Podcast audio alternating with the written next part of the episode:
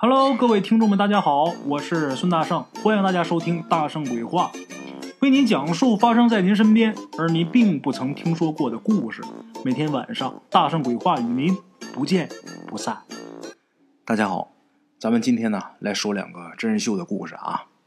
我们要说的这第一个故事啊，是咱们鬼友他大爷亲身经历过的这么一个事儿。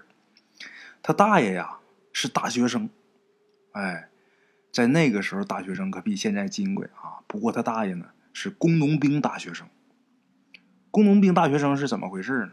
其实大圣我也不明白啊。后来打听一下才知道，原来呀文革以后就没有高考了，上大学呢得靠什么群众推荐、领导审批之类的。哎，他大爷呢原来呀就是一个普通的知青，但是在一次劳动当中啊。突然间爆发山洪，他呢见义勇为，拼命把当时的县革委会的主任给救出来了。于是呢，他就被推荐去上大学了。当时这个办学条件呢，跟现在那简直是没法比啊！咱就拿他住的说吧，住的名字也是叫宿舍，但其实呢就是民房，一个大杂院里边不光有学生啊，那其他的普通住户啊都有。院子里呢，那乱得很，又脏又乱。养鸡的，养鸭子的。当时据说啊，还有一个老爷爷养了一只羊。哎，话说有这么一天，鬼友他大爷放学往回走，手里边呀拎着刚买的包子。他呢很好学，很珍惜这次上大学的机会，一边走呢一边思考问题。结果呢，走路的时候没注意啊，就蹭到旁边的树上了。咱们说走路的时候不小心蹭这个树上也没什么了不得的，人倒是没什么事啊。但是他这胳膊一碰，手里不是拎着包子呢吗？这包子掉地上了。没等他捡起来呢，也不知道从哪儿跑来这么一条小野狗，哎呀，就开始吃这个包子。鬼友他大爷啊，赶紧去轰这个小野狗，好不容易把它轰开，就看这小狗啊还叼着半个包子在那儿啊啊，跟鬼友他大爷示威。哎，鬼友他大爷啊！一看地上这包子，再一看这狗，心想：罢了，这狗真有水平。怎么的呢？他拎着一袋包子，这小野狗吃，它能吃多少啊？没顾上吃的包子呢，也都是要么被它咬了一口，要么就被它的爪子给踩了。总之呢，剩下的这些包子，鬼友他大爷也不能吃了。再看这条小狗啊，一条小土狗，黑色的。身上是纯黑的，唯独脑门上有几个白点儿，哎，长得呢挺脏，看那架势啊，应该是也就是五六个月的样不大。虽然说这小狗啊在这嗯嗯啊，可是呢这小狗必定还小，见着人呢也害怕，吓得直抖了，可能也真是饿极了。要是如果没有这个包子在的话，这小狗啊早跑了。看这会儿啊，这小狗被吓得，虽然直哽叽，浑身直抖了。鬼友他大爷一看这小狗挺可怜的，再一看地上这包子，已然被他给祸害了，就跟这小狗说：“那你就吃吧。”鬼友他大爷呀就退开一点然后这个小狗呢刚开始没敢动，后来好像明白了啊，凑过来开始吃地上这个包子。鬼友他大爷呀，虽然他也饿啊，但是觉得这小狗挺有意思，蹲下看了一会儿。等这小狗啊吃完之后，他起身往家走。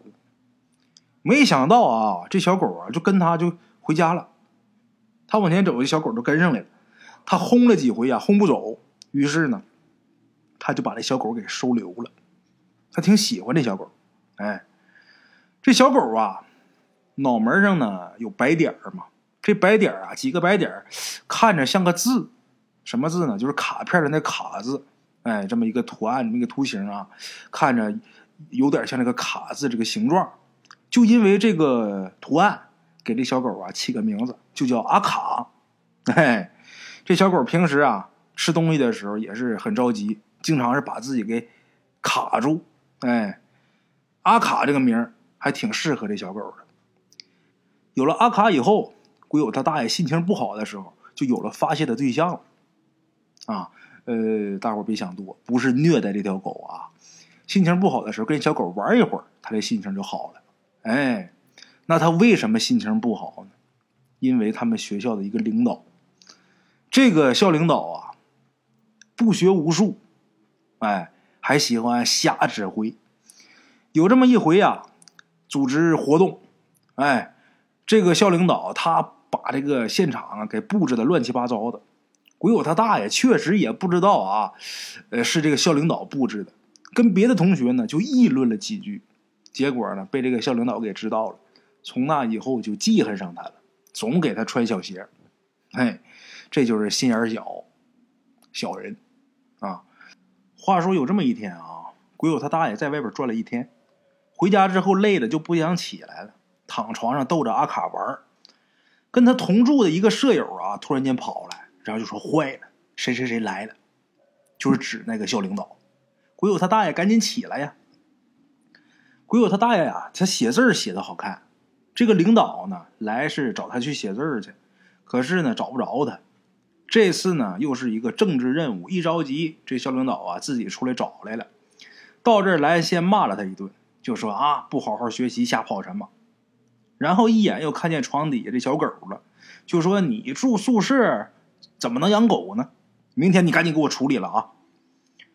鬼友他大爷呀，被这领导带回学校，这一路上呢，跟这领导苦求，就说：“你看，这大杂院这养什么的都有，养鸡、养鸭、养羊的都有，就让这小狗留下吧，就让我养着吧。”这个领导呢，也没说行，也没说不行，这一路上就是板着脸，也不说话，也不回答。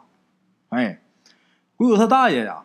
等回去之后，跟同学们一说这个事儿啊，大伙儿也劝他，就说他一天忙的跟什么似的，他也不能来检查你，你就养着呗，没事儿啊。如果是正常情况下，这些同学分析的是对的。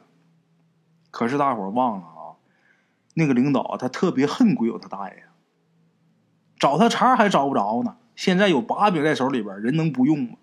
哎，再说啊。鬼友他大爷住的这个大杂院离学校不远。第二天，这个领导啊就带人来了，来就要把这狗给抓走。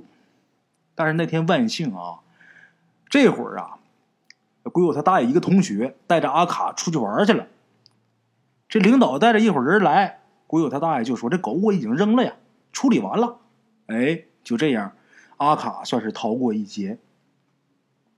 可是这样也不行，那个年代啊，总有人告密，所以有同学就帮忙给阿卡呀，在附近找了一个比较隐蔽的窝点哎，这小狗啊，就暂时在那儿养着。以后几个月的时间，一直是相安无事，一直到有一天，这阿卡忽然失踪了。鬼友他大爷还有同学，那当然到处去找去。有这么一个跟那领导住一个院子的大妈。就偷偷告诉他们，就说呀，你们那个领导啊，他儿子病了。那领导有个儿子，是个独生子啊，他儿子病了，得绝症了，那病治不好。你们那领导啊，找了一个会法术的坏分子。那个年头啊，你说什么？你是出马仙你说你会什么法术？你说你是什么道家弟子？我告诉你，那就废了。在那个年代啊，那就是坏分子。这大妈就说：“她找了一个会法术的坏分子，说是带回家批评教育他，其实啊是让他给做法，让那个坏分子给做法救他儿子。但是那个坏分子说了，得要一只黑狗，还不能是纯黑的。所以啊，你们那领导就找上你那小狗了。鬼友他大爷和同学一听啊，就赶紧去那个领导家。啊到那儿一问啊。”这领导人直接回答了：“对，就我干的。当然，他不承认他搞这个封建迷信活动，他就说你在学校宿舍里边养狗，这违反条例，我已经帮你处理了。啊，我这是挽救你，你懂不懂？你要犯错误，我这是救你。鬼友他大爷就求他，就说这狗在哪儿？你告诉我吧！啊，我求求你了。这个时候有个同学呀，就轻轻的就碰了鬼友他大爷一下，暗示他。”你看煤堆，他大爷看了一眼之后，当时就炸毛了。怎么回事啊？这煤堆它是黑的呀。他们进来的时候啊，这个情绪比较激动，所以没注意。这会儿看才看明白，这煤堆边上啊扔着两条狗腿，煤堆是黑的，狗腿也是黑的，要不是特意看，还真看不出来。这一眼，鬼友他大爷就认出来了，这是阿卡的腿啊！因为天天跟这狗在一起玩嘛，一眼就认出来。认出来之后，鬼友他大爷当时就情绪就控制不住，人就疯了，就已经疯狂了，把这领导是暴打一顿啊！如果要不是同学拉着，那天非得出人命不可，眼睛都红了。他这大学呢，上不成了，大学生涯就此结束。哎。要不是他曾经救过那个革委会的主任帮忙的话，估计啊他还得蹲监狱。就这么的，鬼友他大爷呀，就回到了乡下。不过他大爷这人呢，也真挺争气的。等文革结束之后，恢复高考了嘛，他自己呢又考上大学了。等他大学毕业之后啊，有这么一天，在街上走着走着啊，忽然间听见背后有狗叫声。这狗叫声太熟悉了，一听就是阿卡呀！鬼友他大爷赶紧一回头，就看这时候啊，还真是，真是阿卡，在他身后。这狗就剩下两条前腿了，两条后腿没了。这时候正挣扎着往他这边爬呢。他一看是阿卡呀，过去啊，一把把那狗给抱住了，然后是放声大哭。后边的情节呢，当然就是他把阿卡给带回家了。那个时候大学生啊，挺金贵的，有集体宿舍，管理呢也不像现在这么严格，养个猫养个狗什么的也没人管。就这样，阿卡呢就继续跟他生活在一起了。哎，一年多以后啊，这个鬼友他大爷才知道，原来啊，当年砍掉阿卡双腿的那个领导啊，就住在街对面，跟他住的很近，就从他这个屋子。就能看到这个领导的家。当然，他现在啊，虽然还恨那个领导，可是这狗现在也回来了，而且事情也过去那么多年了。当时他也把人家给一顿暴打，所以说现在啊，他也不想什么报复那个领导的事儿。哎，话说后来呢，鬼友他大爷恋爱、结婚、生子，人生这几件大事阿卡是都参与了。他们在一起很幸福的，又生活了六年。但是狗呢，毕竟它是狗，寿命肯定不能跟人比。咱们知道啊，这狗你就是再怎么活，想活超过二十年也是很难的。哎，一般都是十三四年就是极限了，有稍微长一点能活个十七八年了。狗毕竟是狗，寿命不能跟人比。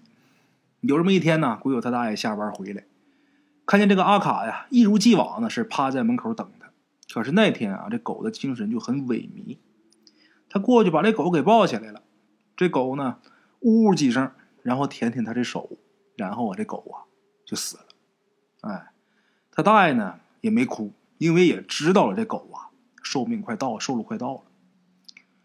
可是就在这狗刚死没多长时间，也就是过了能有十分钟，最多也就十分钟，他就听见啊街对面。有人大哭起来了，谁呢？那个领导家，领导那个独生子，居然也毫无征兆的去世了。哎，不知道当初那个会法术的那个术士啊，给用的什么邪法，估计把那孩子的命啊，跟这狗的命给连到一起了。当时那孩子依然是得了绝症了，活不了多长时间了。结果呢？不知道用的什么邪术，两条狗腿去掉之后，这孩子的命居然跟那个狗的命同步了。结果阿卡死了，那个孩子也死。哎，好了啊，各位老铁们，这就是咱们今天的第一个故事啊，一个比较神奇的小故事送给大家。接下来啊，咱们来说咱们今天的第二个故事啊。这第二个故事啊，是咱们鬼友他大舅跟二舅的故事。哎，这是另一个鬼友了啊。他这个俩舅舅都是天津人。他大舅比他二舅呢大，能大八九岁，哎，呃，今天要说的这个故事是他这俩舅舅小时候的故事。那么小时候他这俩舅舅住哪儿呢？住天津狮子林桥，有这么一个地方啊，叫狮子林桥，在那附近。一听这个地名啊，就知道啊，他住的这地方是挨着河，哎，因为有桥嘛。当年啊，那个地方是平房居多。而且呢，各家的住房啊都比较紧张。他家还算是不错，鬼友他姥爷和他姥姥住一间房，鬼友他大舅跟二舅住一间房。那时候鬼友他妈啊就已经结婚了，就已经嫁到他爷爷家里边来了。别看他这俩舅舅年龄差的挺多，差十来岁呢嘛，差八九岁啊，但是俩人呢关系非常好，非常有爱。所以说呀，出事的那天晚上，鬼友他大舅忽然间把他二舅给拍醒，然后叫他二舅跟自己一起出去的时候，他二舅想都没想就答应了。那会儿鬼友他二舅啊八岁，他哥那年是十七，啊，他就跟着他哥出来了。这一路上迷迷糊糊的，一直到停下脚步，鬼友他二舅才明白，我的妈呀，这地方不是海河吗？我哥领我来这儿干嘛呀？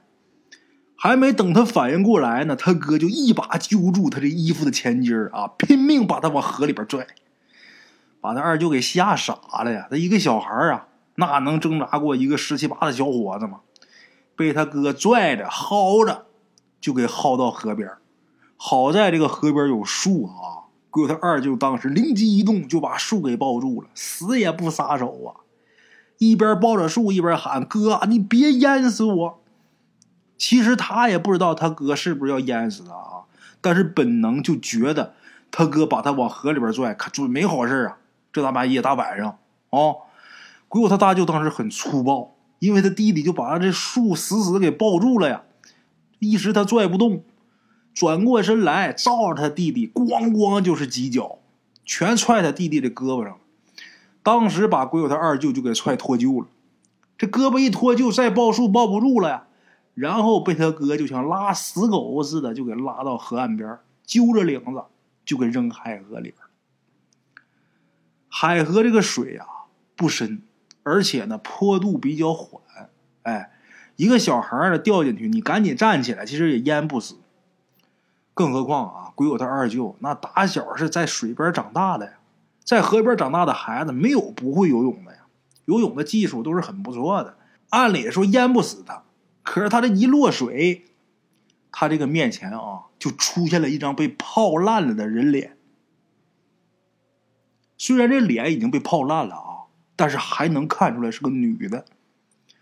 这个女的虽然已经被泡烂了，但是同时啊，用她那个。手臂紧紧的把鬼友他二舅啊给搂住了。这一下，你游泳再厉害，你被这么给勒住了，你也动不了啊。鬼友他二舅清楚的记得，就他被这个被泡烂的人给搂住之后啊，这个女的的脸上居然露出了一丝的笑意。这种情况，你别说一个小孩了，就一个大人估计也吓傻了。鬼友他二舅当时就吓傻了。整个脑子都空白了。后来他怎么回到陆地上了？他不知道。哎，反正等他醒过来之后，一看他哥啊，在旁边很焦急的看着他。他呢一瞅他哥，吓得嗷唠一声，站起来就跑，结果被一个大叔给拦住了。他二舅吓得直抖啊，迷迷瞪瞪听了半天才听明白怎么回事呢。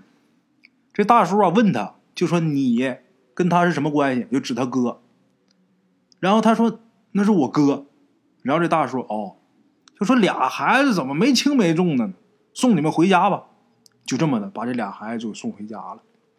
怎么回事呢？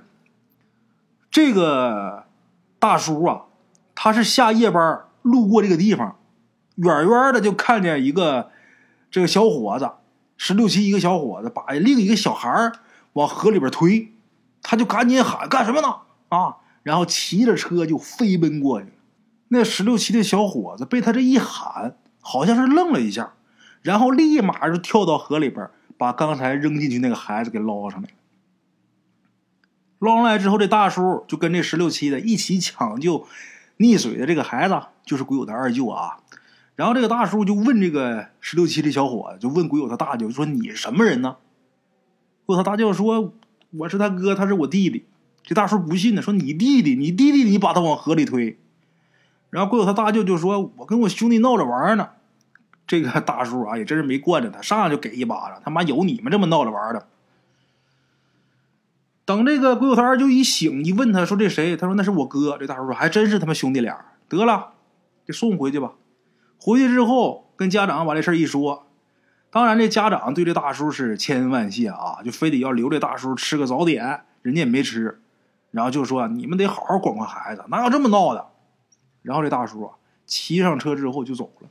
哎，后来他们家给这大叔工作的那个厂子啊，呃，送感谢信呐啥的，那那那都是后话。哎，咱来说说鬼友他大舅跟鬼友他二舅，这个事儿出完之后，大舅那肯定是被暴打一顿，这个毋庸置疑啊。鬼友他二舅呢，享受了高级的待遇，什么待遇呢？吃了一顿炸鸡就馒头片，这事儿啊就算是过去了。他呢也不记恨他哥，但是呢还是有点害怕他哥，他就总觉得啊他哥又要把自己给淹死。咱说他哥鬼友他大舅啊。很愧疚。过两天之后啊，他大舅鼓起勇气跟他二舅说了一个秘密啊，然后告诉他二舅说：“你千万别告诉别人。”怎么回事呢？